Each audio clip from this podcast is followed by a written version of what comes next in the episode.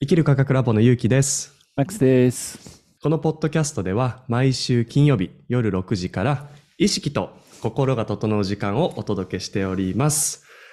細胞の中にね、マイナスが循環することが大事ってさっき言ってたんですけどね、本当にこれが、それこそ生命体の基礎の基礎であって、電子っていうのがミトコンドリアの中に、そして植物の中の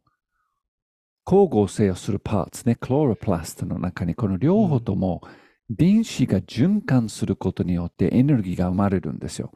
うん。ねうん電子が循環するパーツと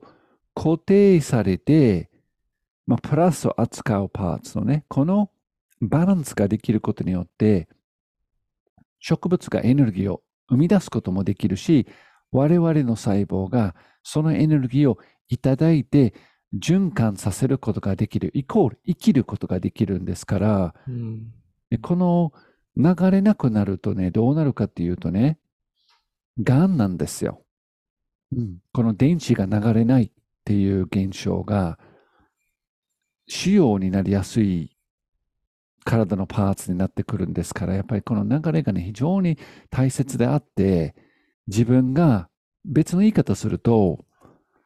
自分が持ってるエネルギーを貯めるんじゃなくて、循環していく。ねうん循環して与えてシェアしすることによって循環されるんですから、それでベストな状態、このプラスとマイナスのバランスを保てるわけですね。ああ、なるほどね。でも今面白いですよね。というのが、いわゆる男性性的なエネルギーですよね。まあ男性も含めて、陽子も含めて、プラスも含めてっていうところだと思うんですけれども、その男性的なエネルギーっていうものは軸で、で、女性的なエネルギーっていうのは、この流動性、流すっていう役割があるっていうことですよね。でも、その軸がないと、このマイナスも流れる先がないし、うん、マイナスがないと軸っていうのは一生孤立ってことですよね。うん、うん、うん。このお互いがあって、まあ、いわゆる大きなスケールで言うと宇宙も成り立ってるし、体も成り立ってるし、すべてのこの原子システム、ね、科学の物理のシステムも成り立ってるというわけですよね。そうですね。ねそれだからこそ、やっぱり社会の中にもね、女性性と男性性が大事であって、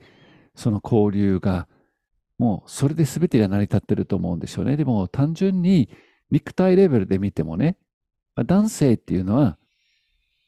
正規プラスなんですよね。うんで女性の正規ってやっぱマイナスですから。うんうんこれやっぱりね、プラスとマイナスなんですよ。男性と女性っていうのは。はい。もうそ、うんまさしくそういう役割を持って、お互い大切にしながら、その男性の中の女性性も含めて、女性の中の男性性も含めて、両方ともこう、うまいこと軸と、動くパーツと軸で、ここはしっかり自分の、なんていうかね、中心の持って、保って動かないパーツと回っていくパーツ、好奇心、柔軟性。これ両方ともできると、より楽しく生きられるんじゃないかなと僕は思うんですよね。ああ、確かにそうですね。ここでね、多分、今、こうね、ちょっと、あの、どうしても僕の性別が男性っていうこともあって、ちょっと男性に肩入れしてしまうかもしれないんですけれども、あの、男性のこの軸ってあるじゃない？うん、で、このまあ確かに軸は大切だけれども、世の多分男性の方々の一番の悩みっていうのが多分頑固すぎることだと思うんですよね。うんちょうどいい塩梅の軸って何なんでしょうね？うん。いやー、僕もだって頑固ですから、は いあの、わかんないんですけど、でも、うんで、も、僕は自分なりに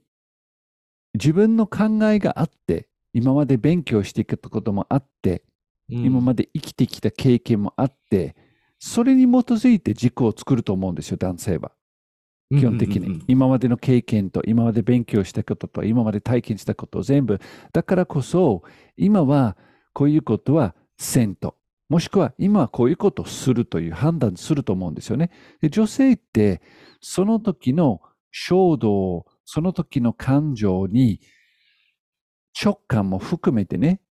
動けるんです。で、それはたまにね、やっぱり間違ってしまうこともあると思うんですよね。その、うん一時的な衝動でみんながこうしてるから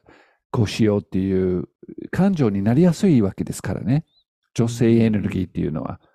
なので、僕はその男性の軸として自分の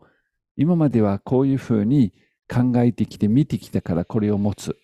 これは一瞬では捨てない、手放さないんだけれど、少なくともこれは可能性として間違ってたかもしれないから、他の情報を、例えば今まで作ってきた自分の軸のもう根底にある概念がひっくり返されるにしても、そういった考え、そういった理論、そういった情報を全部頭ごなしに拒否するんじゃなくて、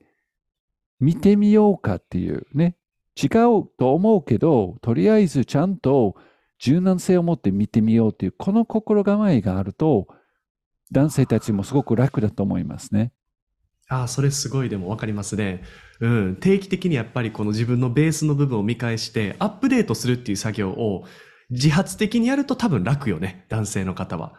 うん。確かにね。わかるかも。で、女性はどうやろうね。その女性のいい塩梅の、あの、いわゆる流動性うん。っていうと、何がポイントになるんでしょうね。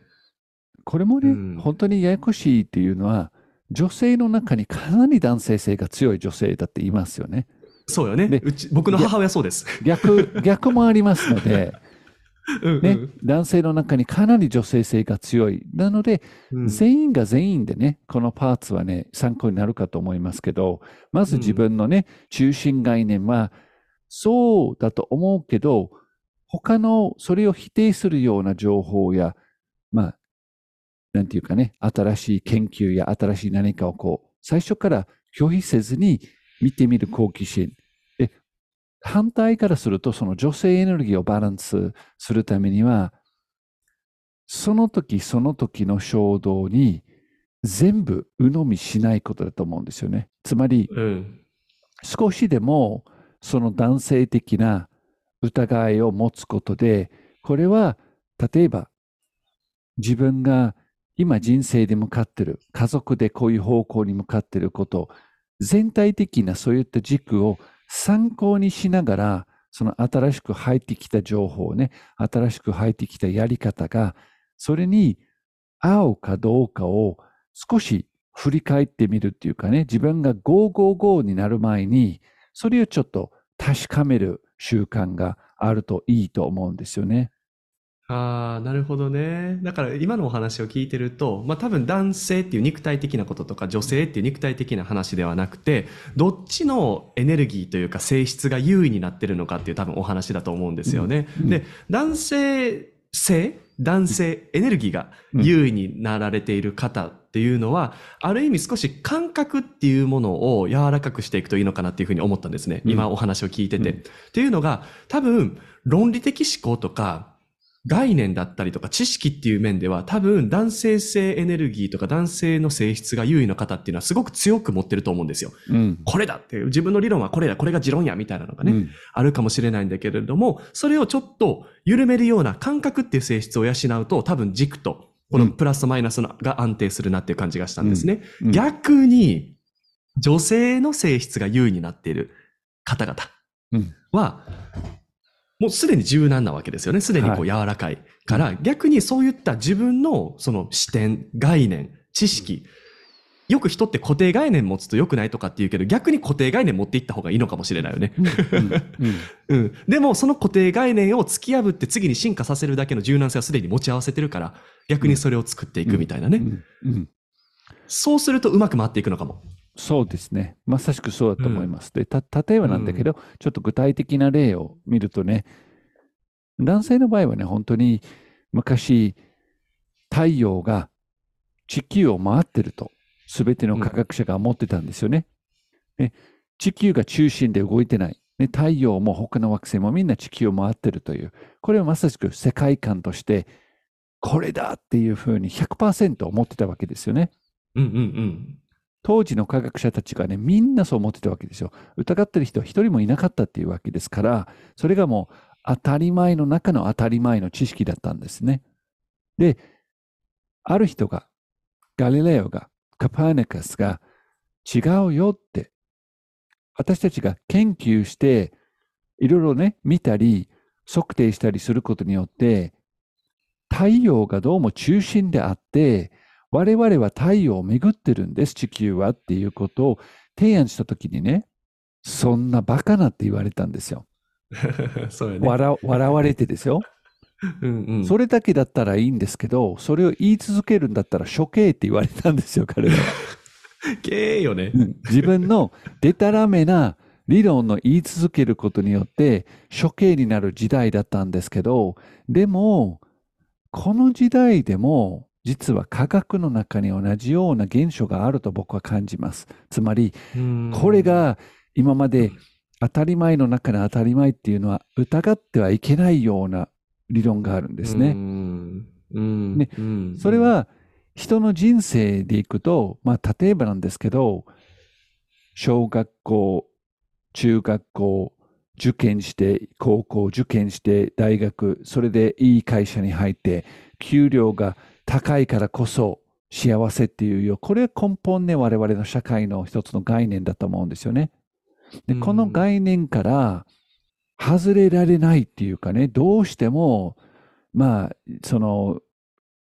マックスとユウキが言ってることわかるけど、私たちの子がやっぱりもっとこう踏ん張らないと受験失敗、失敗するからっていうね、この意識はどうしても外せないパーツがあると思うんですよね。でも、実際に今の世の中の流れとこれからの世の中を見ると、どうも受験、いい大学というより、本当にその子の個性と、その子が持ってる想像力をどう育てるかっていうことがより重要な課題だ。僕は感じますが、うん。でもなかなかその中心の理論は外せないと思うんです。で逆を見るとね、例えばなんですけど、極端にその女性性を持ってると、子供はパーフェクトだから何も言わんでいい、何もせんでいい、管理は一切いらないっていう 考え方だってあるんですよね。で、ねフリ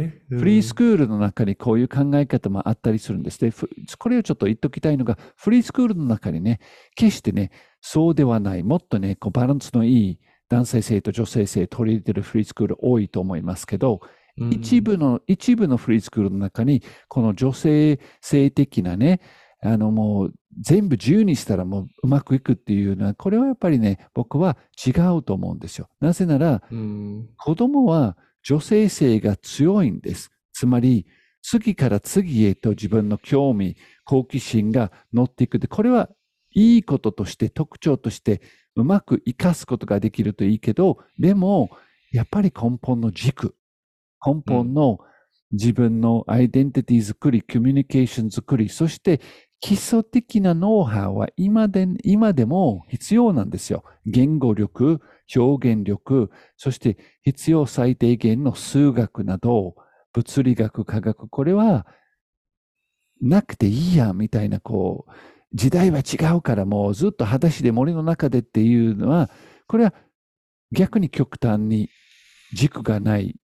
子育て、うん教育になるので、そのバランスのいいっていうのはやっぱりね、軸を持った上で、その軸を疑える、その軸をうん切り替えることもできるけど、全く軸のない次から次へとこう、ひや流行りに、その瞬間にその瞬間に良さそうなものにいかない、このバランスですね。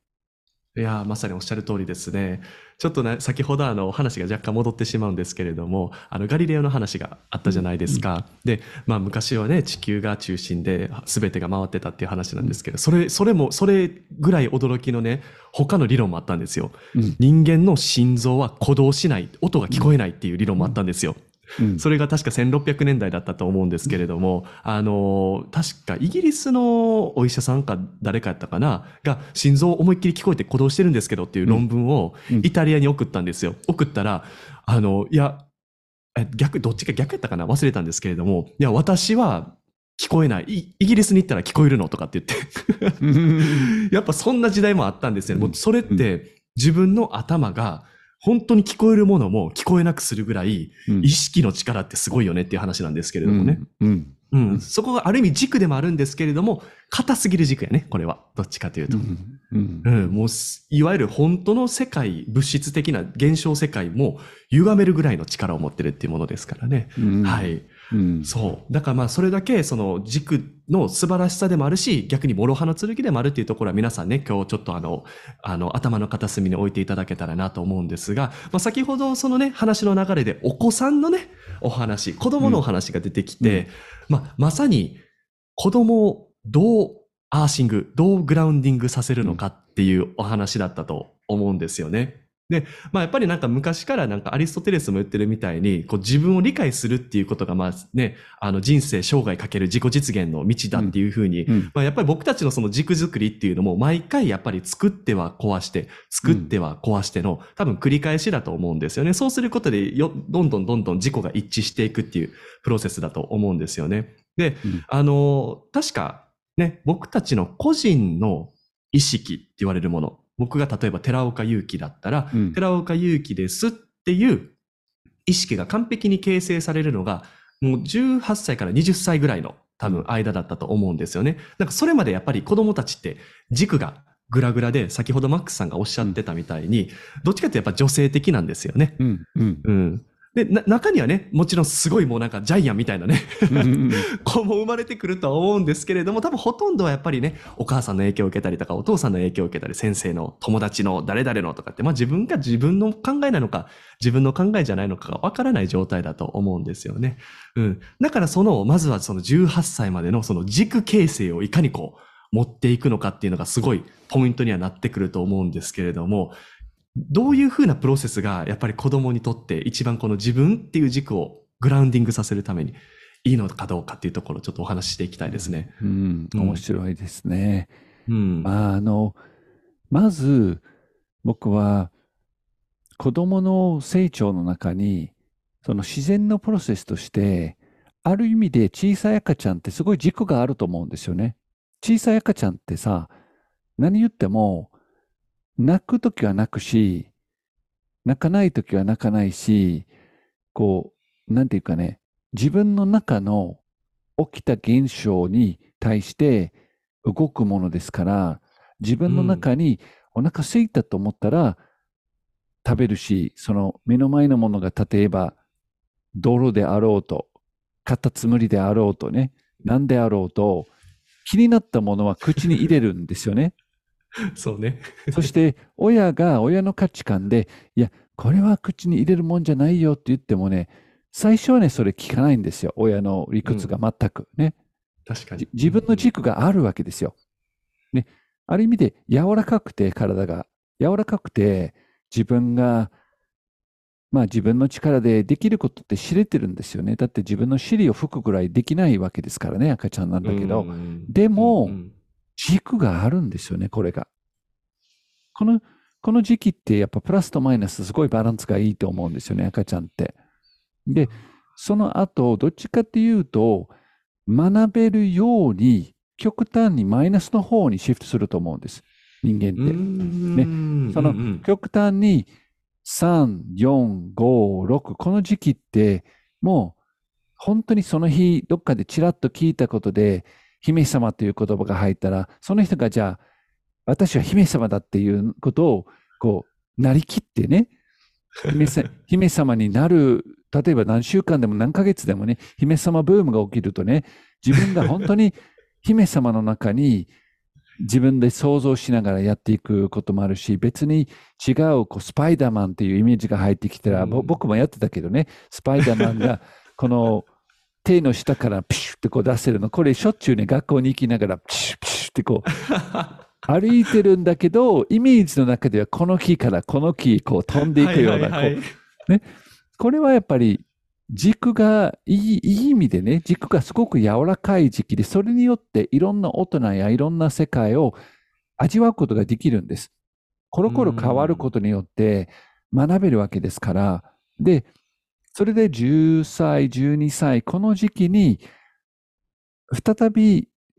自分っていうものは何なのかっていう、ある程度のこう軸作りがもう一回始まるんですよね。うんうんで、その時に、まあ、それまでの経験も全部含めて、ちょっとずつ自分が誰なのかっていうのを軸作ろうとするんですよね。で、それから、ティーネイジャーの時期に入ってね、13、14、15、うん。うん。16、まあ、この時期もね、いろいろ試してみるんです。すごくえあうん影響力が非常に大きいんですけどね、社会から、周りの、特に先輩ね、い1歳上、2歳上の子供たち、友達から影響が非常に大きいんですけど、これもまだね、ある意味で柔らかいパーツがあるんですけどね。うんうんでも、そうどの時期に子供たちに多様性のあるね、世界を見せることが一つのキーポイントだと思うんです。つまり、いろんな大人がいる、いろんな生き方があるっていう世界を見せながら、そして自分自身親として軸を持って、ポリシーを持って生きるっていうことが重要だと思うんですね。これは叱ることに対して、これ全部自分ができたわけじゃないですけどね。できた部分はちょっとあるけど、ほ本当にね、し 失敗の繰り返しですからね。みんなそうですからね。子育ては。だけど、できる限りは、ぶれない軸を持って、ぶれないポリシーを持っていくと、それこそね、子供がね、そのもそのようにね、100%真似る必要は何もないんですけど、その軸を持ったバランスのいい生き方の見本を見ることによって、自分自身でそれを見つけていく自身にはなるんですよね。うん、だから、ら、逆に言うと、人間は多分25歳ぐらいまで脳がかなりね、柔軟性があってですよ。うんうん。もう形成完全体にはなってないんですよ。18なんて。まだ子供です。うんうんで社会の中に20歳は成人とか言っても、でも脳科学からすると少なくとも25歳ぐらいです。うん。成人ってうんなうんうんそれまではいろいろ体験する中で、ある、ある程度やっぱり大人は見守るっていうことが大事だと僕は思うんですよね。うんげ逆に逆にその完全に自由を与えるというより、多様性のあるたくさんの経験ができるような仕組みを作りながらうん見守るんです。なぜならね、これ例えなんですけど、交通事故とか、これ特にヨーロッパとかで見ると、一番危険なのが、この10、まあ大体17、18から免許を取るんですけど、うんうんそれから25までがね、一番危ないんですよ。圧倒的にダントツ事故が多い、問題が多いのがそのその年齢ですよ。ね それなは。それはなぜなら、自分自身がまだ形成されてない中で、このリスクとメリットのバランスがね、まだこういろいろ実験中ですからね。だから運転してはダメっていうわけじゃないんですけど、だからこそ大人が、えーこう、いい見本を作って見守るっていうことが大事だと思うんです。目を閉じて、自分の呼吸に意識を向けて、鼻からスローな呼吸を吸って、鼻から吐き出す。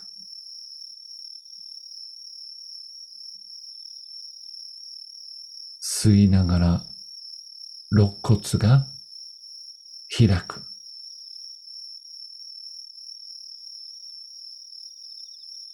吐き出しながら肋骨が自然に小さく元に戻る。自分のペースで自分の体を感じながら鼻から吸って口から鼻から吐き出す。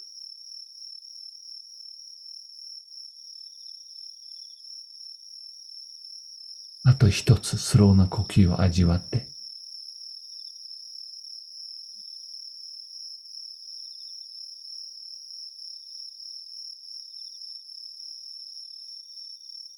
準備ができたら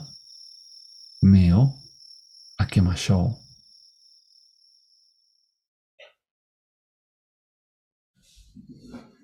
分間で自分の状態を感じてみてください。1分だけでも変わるんです。これをまた5分、10分、しっかりね、日々やっていくと素晴らしいことが起きるんです。